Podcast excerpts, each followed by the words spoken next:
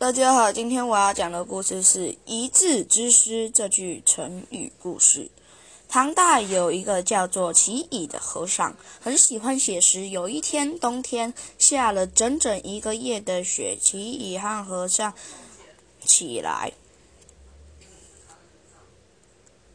看到了院子里的梅花开了，不由诗兴大发，吟诗成一首。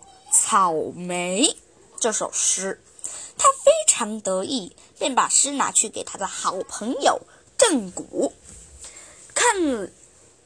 郑谷看到诗中“前村孙写李言，早叶树枝开”这句时，他就说：“哎。”你的这首诗主要是在突出一个“早”字，但梅花已经开了，树枝就不能算是早啦。